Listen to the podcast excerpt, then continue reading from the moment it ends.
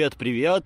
Отличная, отличная погода сегодня стоит, и такая погода обычно навевает всякие хорошие, позитивные мысли, и поэтому я решил, что сегодня можно хорошо и позитивно поговорить о такой вещи, как soft skill ы. Я уже снимал отдельное видео про вот эти вот мягкие или гибкие навыки, как их называют по-русски, ссылка на это видео будет ниже под кнопкой лайк в описании, но сегодня я хотел поговорить не в целом о soft skill ах и зачем они нужны и почему они нужны, я бы хотел поговорить о самых нужных э, soft skill ах, которые нужны программисту, которые нужны разработчику. И я, конечно, не стану придумывать, какие нужны soft skill ы, почему они нужны. Я воспользуюсь информацией, которая есть в интернете, и был составлен рейтинг э, soft skill ов, которые работодатели чаще всего требуют, чтобы были у их работников, или же хотят, чтобы были как минимум. И этот рейтинг был составлен компанией Burning Glass, они собирают аналитику о различных позициях и вакансиях программистов или там около программистов США и по всему миру, и на основании этой информации, на основании тех данных, которые были в вакансии, тех soft skill ов, которые там чаще всего упоминались, был составлен этот рейтинг. И этот рейтинг включает в себя 19 soft skill ов. Я буду говорить про каждый из них, но меня смущает еще то, что некоторые скиллы, они или очень странно звучат, или могли бы быть частью чего-то другого скилла, который тоже есть в этом списке. Итак, топ-19. На первом месте коммуникационное умение. И это вполне логично, потому что ну, чаще всего программисты работают в компаниях, в группах, группами людей, и группы могут быть разные. Это может быть два человека, три, может быть 10, может быть 100, что как бы немного неудобно, но такое случается. И, конечно же, умение общаться внутри коллектива, общаться со своими коллегами, это прям супер необходимый must-have навык, и без него, в принципе, на работу не возьмут, я думаю. На втором месте очень похожее умение teamwork, collaboration, то есть работа в команде и сотрудничество в команде. В принципе, тот же скилл может быть частью предыдущего вот этого communication skills, и значит то же самое, что ты умеешь работать в команде, что ты знаешь, как это делается, э, что ты умеешь общаться с коллегами, что у вас не будет недопонимания какого-то, то есть ты знаешь там, можешь говорить с ними на одном языке, как говорят, не в том плане, что вы говорите на, на общем английском, а в том плане, что вы друг друга понимаете, когда разговариваете. На третьем problem solving, и это такое умение, которое позволяет решать проблему, и проблема в этом случае не техническая, то есть там, где тебе надо свои проявить технические программистские умения или там, не знаю, тестировщика умения, это решение проблем в коллективе, которые возникают в результате какого-то недопонимания или разного подхода и так далее. То есть человек должен уметь решать конфликты со своими коллегами и в целом стараться, чтобы этот конфликт не становился конфликтом, решать его еще на подступах. И, конечно, работодатель это требует, чтобы не было каких-то недопониманий, криков, руганий. Skill номер четыре – planning, планирование. И это тоже достаточно логичное умение, которое требуется от человека, который хочет работать как бы в команде и успевать делать то, что от него требует в определенное время. Он должен уметь планировать свое время, уметь планировать, ну, как бы вообще все, потому что его работа должна быть сделана вовремя, соответственно, его график э, должен быть составлен так, чтобы он успел сделать свою работу вовремя. Troubleshooting, следующее умение, и вот здесь мне непонятно, это поиск проблем, то есть умение найти источник скорее проблемы. То есть мне кажется, что это часть вот этого проблем solving, только такое более узкое понятие, которое обозначает, что человек должен уметь понять, почему возникла та или иная проблема, тот или иной конфликт в коллективе, и, соответственно, эту проблему решить, основываясь на том, что является ее первоочередной причиной. Опять-таки, как по мне, многие из этих умений, они из пальца высосаны, они повторяют друг друга, и, наверное, просто в разных вакансиях по-разному писали, а вот эта вот контора, которая занималась сбором этой информации, ее сортировкой, просто поленилась или объединять, или разъединять. В общем,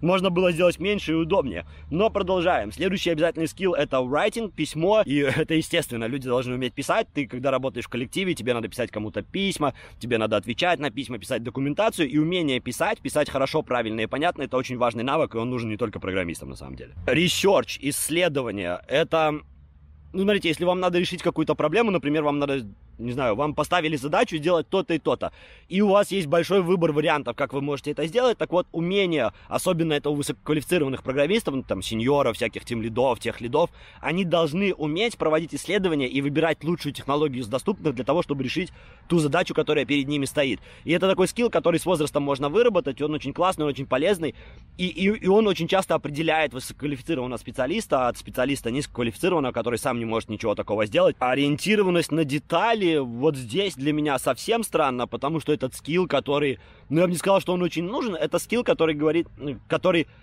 человек, который проявляется у человека, который умеет обращать внимание на детали. Код можно написать по-разному, и ты можешь написать работающий код под свою задачу, например, если говорить о программировании, который сам по себе плохой, но задачу решает. И он плохой не целиком, а в каких-то местах. Так вот, умение уделять внимание задач, э, деталям, это когда ты даже маленькие детали делаешь хорошо и правильно, чтобы в будущем с этими деталями, вот с этими маленькими частями, которые могли бы быть плохими, ты делаешь их хорошими, чтобы с ними в будущем было удобно работать. И даже если ты их сделаешь плохими, чаще всего на это никто не обратит внимания, но ты это делаешь хорошим не потому, что ты такой весь правильный, а потому что ты знаешь, что все должно быть сделано хорошо, чтобы финальный продукт был хороший. Следующее свой скилл, следующее умение это организация организационное умение.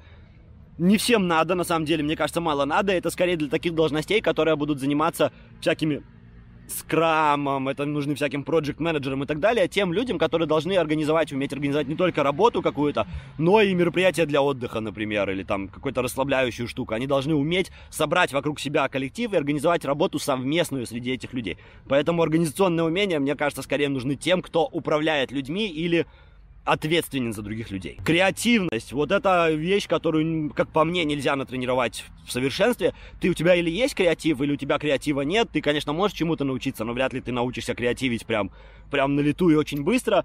Хороший скилл нужен тоже далеко не всем, но хорошим разработчикам определенно нужен, потому что они должны уметь проявлять креативность. Не всегда можно решить какую-то задачу, какой-то поставленный таск, ну, просто стандартными свойствами или способами, или умениями. Надо проявить какой-то креатив, надо найти вот этот входной путь.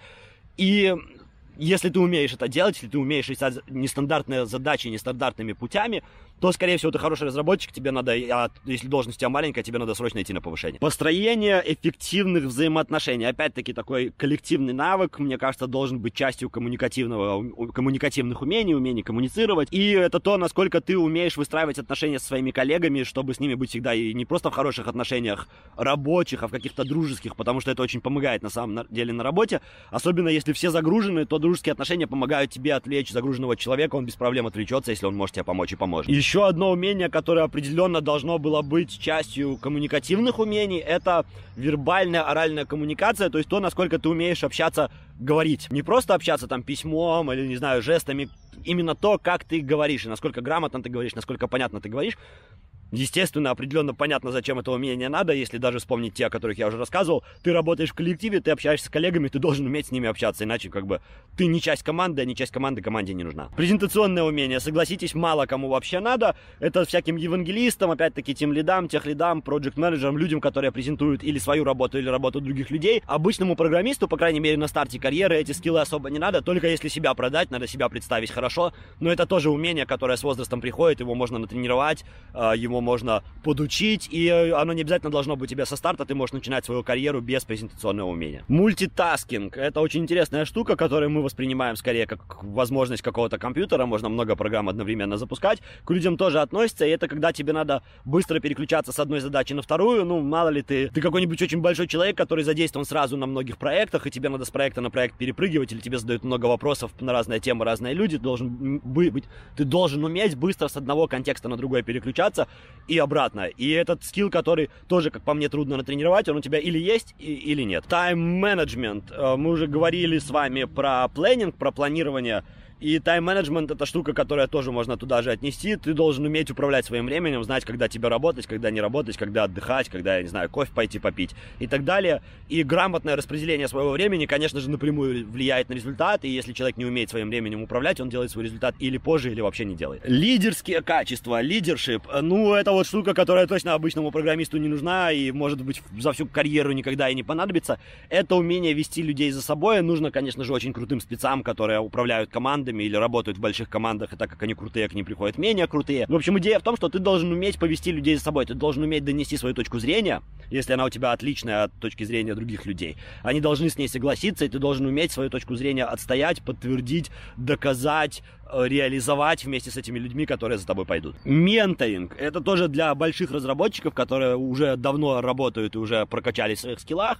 Это возможность помогать э, ребятам, которые меньше знают или только начали работать. То есть ты помогаешь помогаешь им и развиваться, и помогаешь им с решением задач, и с какими-то новыми знаниями. Ты их менторишь, грубо говоря, и в итоге как бы ты для них как учитель, знаете, а они для вас как подмастерье. В итоге, опять-таки, на старте карьеры вообще не надо, но если ты уже развиваешься и идешь дальше, то умение делиться своими знаниями, то есть умение образовывать других людей, это тоже один из скиллов, которого почему-то здесь нету в этом списке, но менторинг подразумевает, что ты умеешь людей учить, обучать и, и объяснять, и классный скилл. Self-starter очень странная штука, не знаю, почему ее требуют на самом деле в IT-компаниях, я понял бы, если бы стартап этого еще требовал, хотя, может, это и стартапы, это умение самому начать э, решение чего-либо, это опять-таки скилл, который больше нужен продвинутым разработчикам, которые задачу решают сами, а не, а, а не которым нужна помощь, как большинству джуниоров в сложных задачах. Так вот, это возможность самому начать что-то делать без посторонней помощи, может быть, даже целиком проект самому запилить. Хорошим признаком того, что человек имеет это умение, это если у человека есть много своих проектов на GitHub каких-то, то есть ему захотелось что-то сделать, он сел и сделал, выложил на GitHub, поделился с другими людьми ссылкой, чтобы они увидели. И последнее, 19 умение в этом списке, это умение соответствовать дедлайнам или встречать дедлайны, митинг deadlines, это значит по-английски. И это скилл, который есть у человека, который успевает делать вовремя то, что он должен сделать. У каждой задачи, вообще, если программирование построено правильно, процесс разработки продукта, то всегда есть список задач, и у каждой задачи есть дата, до которой эту задачу надо выполнить. Соответственно, помните, у нас был планирование времени, тайм-менеджмент. Так вот, э, соответствие дедлайнам это тоже часть планирования и тайм-менеджмента. То есть ты умеешь планировать свое время так, чтобы задачу делать вовремя, чтобы ты ее сделал в тот момент, когда ее, собственно, надо сделать. И это скилл, который определенно нужен. Если его нет, можно даже не пробовать идти устраиваться в какую-нибудь серьезную компанию. Без этого скилла тебя или уволят, или в целом не возьмут. Ты должен уметь четко определять, когда задача может быть выполнена, и уметь к этому времени задачу выполнить. Итак, это были 19 мягких, гибких умений, вот этих самых soft skill, которые нужны разработчику, и скорее, которые хотят работодатели видеть у своих работников э, больше, с большего в Кремниевой долине в Калифорнии. Но я думаю, что сейчас весь мир ориентируется на Кремниевую долину, и поэтому работодатели в других странах тоже хотят примерно такой же набор умений от своих работников. Если ты считаешь, что чего-то здесь не хватает, что-то глупое, вот как мне кажется, что некоторые скиллы там э, глупые или они должны быть объединены с чем-то другим в списке, то пиши ниже в комментариях. Если тебе кажется, что я неправильно понимаю некоторых из этих умений, то тоже пиши ниже в комментариях. Возможно, я действительно не прав, я хотел бы быть правым в будущем. Если тебе понравился этот ролик, ставь лайк, подписывайся на канал, если не хочешь пропускать мои другие ролики. Но я с тобой не прощаюсь, это интернет. Скоро увидимся.